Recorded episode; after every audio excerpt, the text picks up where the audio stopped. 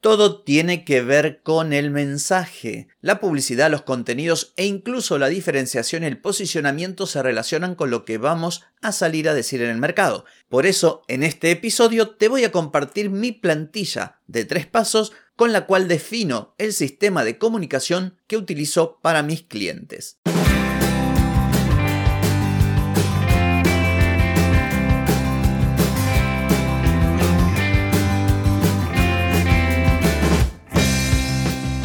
Bienvenida y bienvenido a Marketing para Gente como Uno.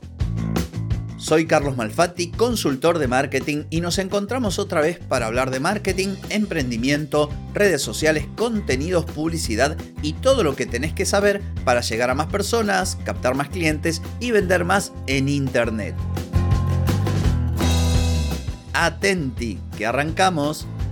Hoy es martes 4 de julio de 2023, estamos en el episodio 1276 y vengo a hablarte del sistema de comunicación de una plantilla que utilizo para mis clientes en las consultorías de marketing. Pero antes te voy a preguntar, ¿querés mejorar tus ventas, contenidos, redes sociales o publicidad? Deja de perder tiempo, dinero y energía en acciones que no dan resultado y comienza a vender con estrategias, metodologías, contenidos y publicidad. Escribime ahora mismo a clientes.carlosmalfati.com y reserva tu consultoría. Sistema de comunicación, de eso se trata este episodio en el que voy a compartirte la plantilla que utilizo para los clientes y las clientas de la consultoría. Como te he comentado, incluso hice un especial hablando de las distintas etapas de mi consultoría. Suelo, dentro de la misma, o mejor dicho, en la etapa posterior de implementación, primero hago un análisis y luego vamos a la implementación, voy guiando, voy educando, acompañando para que todo aquello que está en la estrategia se pueda plasmar en acciones concretas. Y por otro lado también, en cierto modo, lo hago para eh, lo abstracto, plantearlo con ejemplos. Si yo digo que hay que tener una comunicación con determinadas características o, apuntar a un determinado tipo de cliente y hablarle de cierto modo, debo dar ejemplos e indicar con, con esto, con una plantilla, cómo habría de hacerse. Entonces, a fin de simplificar, siempre trato, sabes, si escuchas este podcast, que lo mío es trabajar en la mejora continua. Siempre trato de todos los procesos ir mejorándolos. Esto lo vengo haciendo desde que empecé y he tenido muchas versiones de esto. La última es la que te voy a presentar ahora y te lo aclaro porque tal vez escuchas un episodio de hace seis meses, un año o dos años atrás y decís, ¿cómo? ¿No era que la comunicación la trabajaba de esta manera? Bueno, es que no permanecen las cosas inmutables. Yo voy modificando, voy mejorando, mis propios conocimientos se acrecientan, mi experiencia, tengo nuevos procesos, nuevas herramientas, en definitiva, todo siempre buscando hacer más, hacer mejor y en menos tiempo. Entonces, de acuerdo a ello, esta plantilla de comunicación con la cual yo marco ciertos lineamientos de lo que va a ser la comunicación de los clientes que derivan de esa estrategia, es lo que te voy a presentar hoy. Como te decía, tiene tres pasos. El primero es redefinir el negocio. Resulta que uno de los primeros cuestionarios de mi consultoría tiene que ver con el negocio. ¿Cómo es tu negocio?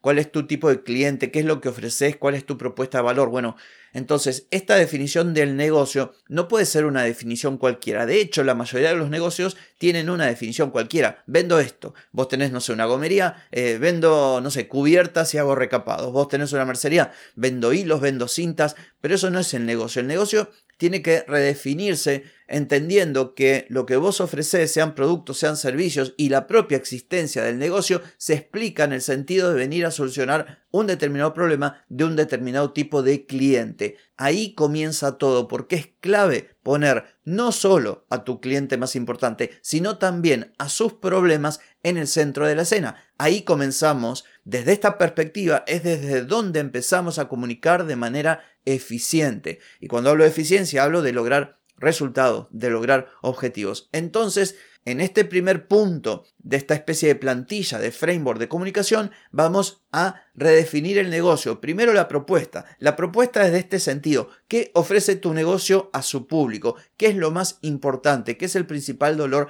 que soluciona? Esto es fundamental.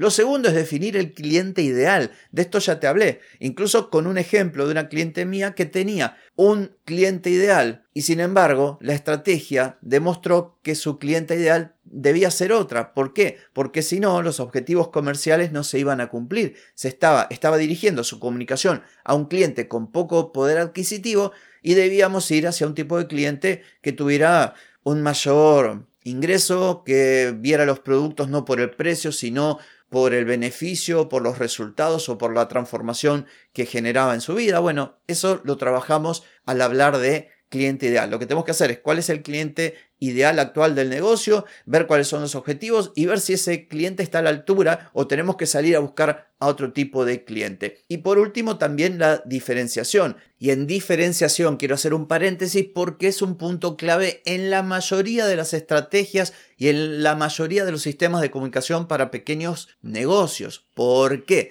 porque por lo general todos vendemos lo mismo, ofrecemos lo mismo, incluso compramos al mismo proveedor los mismos productos. Si vos tenés una tienda de regalos, si tenés una tienda de alimentos sueltos, si tenés, no sé, una mercería, como dije recién, lo más probable es que lo que vos vendés sea prácticamente idéntico a lo que vende un negocio de las mismas características que está a cuatro cuadras o a diez cuadras o en el otro barrio o en el centro de la ciudad. Entonces, ¿cómo te vas a diferenciar si vendes lo mismo? Bueno, te vas a diferenciar a partir de la comunicación. Por eso es tan importante. ¿Cuál es el segundo punto en este framework, en esta plantilla que tiene que ver con comunicación? Bueno, quizás lo más importante, que es el mensaje que vamos a salir a decir. Y esto tiene que ver con tres puntos. La idea principal, la propuesta de valor y las ideas secundarias. Yo sobre todos estos apartados creo haber hecho episodios o los mencioné, de todas maneras voy a fijarme, en todo caso lo voy a complementar porque lógicamente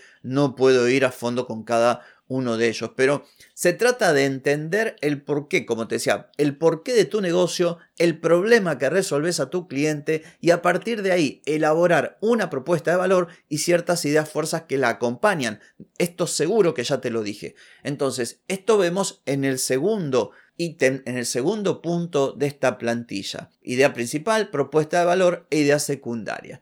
Lo que sigue, el tercer punto de, esta, de este framework de sistema de comunicación, tiene que ver con todo lo relativo a la marca, lo relativo a identidad verbal e identidad visual también. Y luego, por mi parte, yo lo que hago es presentar contenidos de ejemplo, como te dije al principio, para que mis clientes sepan cómo toda esta teoría debe bajarse al plano de acciones concretas y a lo real. Cómo diseño un contenido a partir de estas ideas. Bueno, eso es lo que hago cuando presento contenidos de ejemplo. Entonces, en este tercer punto, que es sobre los contenidos, vemos marca cuál es el territorio de marca, cuáles van a ser los límites en los cuales nos vamos a mover, qué salimos a decir. ¿Cuáles son los arquetipos? Si seguís contenidos relacionados con el marketing, sabrás eso de los arquetipos de Yang. Si no lo conoces, voy a hacer un episodio porque pensé que ya había hecho uno y no tengo. Los arquetipos, para que te des una idea, imagínate dos marcas, eh, Red Bull, que siempre se usa de ejemplo, o Apple, o Rolex, o Ferrari. Cada uno tiene una personalidad distinta y de acuerdo a su personalidad son sus mensajes, es su gráfica, son sus videos, son sus publicidades. Bueno, esto está relacionado con lo que se denomina arquetipo de marca. Por ejemplo, para una clienta decidimos que el arquetipo de marca más conveniente era el creador, porque el creador tiene que ver con diseño, con creatividad, con ayudar a sus clientas a embellecer sus espacios, bueno, toda una serie de cuestiones que hicieron que este arquetipo fuese el más cercano a la marca. Otros elementos que vemos, por ejemplo, la personalidad. Una marca puede ser apasionada, puede ser creativa, puede estar fundada también en la experiencia, puede buscar una conexión con su comunidad o puede ser un poco más alejada, puede tener estilo y sofisticación. Bueno, todo esto lo vemos cuando vemos la personalidad de la marca, que es como si fuera la personalidad de alguien. Vos tenés un amigo, un conocido y decís, bueno, es más serio, es más chistoso, es una persona amable, es una persona más bien parca. Lo mismo ocurre con las marcas. Y esto no lo debemos dejar al azar, al contrario, tenemos que ver cómo vamos a comunicar ese mensaje tan importante que es el principal. El mensaje es una cosa y luego la forma en que lo vamos a comunicar. Esto vemos cuando definimos todos estos elementos de marca. Por ejemplo, la voz, como te decía recién, ¿cómo va a ser? ¿Va a ser una voz amigable, cercana, que va a acompañar a los clientes? ¿Va a ser más bien informativa? ¿Va a ser más bien más técnica? Todo esto hay que ver, la voz, el tono, el estilo, definir los mensajes claves y luego a partir de todo esto lo que hago es definir contenidos de ejemplo con imágenes, en algunos casos videos y con textos para qué? Para que mi clienta o cliente sepa cómo trabajar todo esto que hemos visto. Por lo pronto y a modo de resumen, reitero, esta es una plantilla donde vemos todo el sistema de comunicación que comienza en el punto 1 redefiniendo el negocio, entendiendo por qué existe ese negocio, cuál es su propuesta principal, cuál es su cliente y cómo se va a diferenciar. Luego, en el segundo punto, lo que vemos es el mensaje, que el mensaje es fundamental. ¿Cuál es esa idea principal? ¿Cuál es la propuesta de valor? ¿Cuáles son las ideas secundarias que van a ir en todos los contenidos, en los textos del sitio web, en los correos electrónicos? Cada vez que haya que hablar, vamos a incorporar estos elementos. Y por último, el punto número 3 tiene que ver con contenidos, principalmente con la marca, territorio de marca, arquetipo, personalidad, identidad visual, identidad verbal, y por mi parte aporto contenidos de ejemplo para que todo este framework cierre y se pueda aplicar. En fin, se me ha hecho un poquito largo el episodio, pero había mucho de qué hablar y también soy consciente de que me quedaron cositas colgadas, pero quédate tranqui que en próximos episodios voy a profundizar en algunos conceptos que creo que pueden ser súper interesantes. Así que bueno, esto ha sido todo por hoy, no por mañana, porque mañana nos volvemos a encontrar. Chau, chau.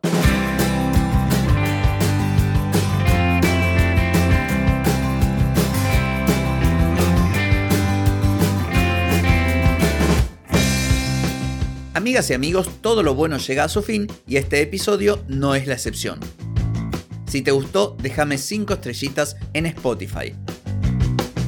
¿Querés vender más? Reserva hoy mismo tu consultoría por videollamada. Deja de perder tiempo y dinero y comenzá a vender con estrategias, metodologías, contenidos y publicidad.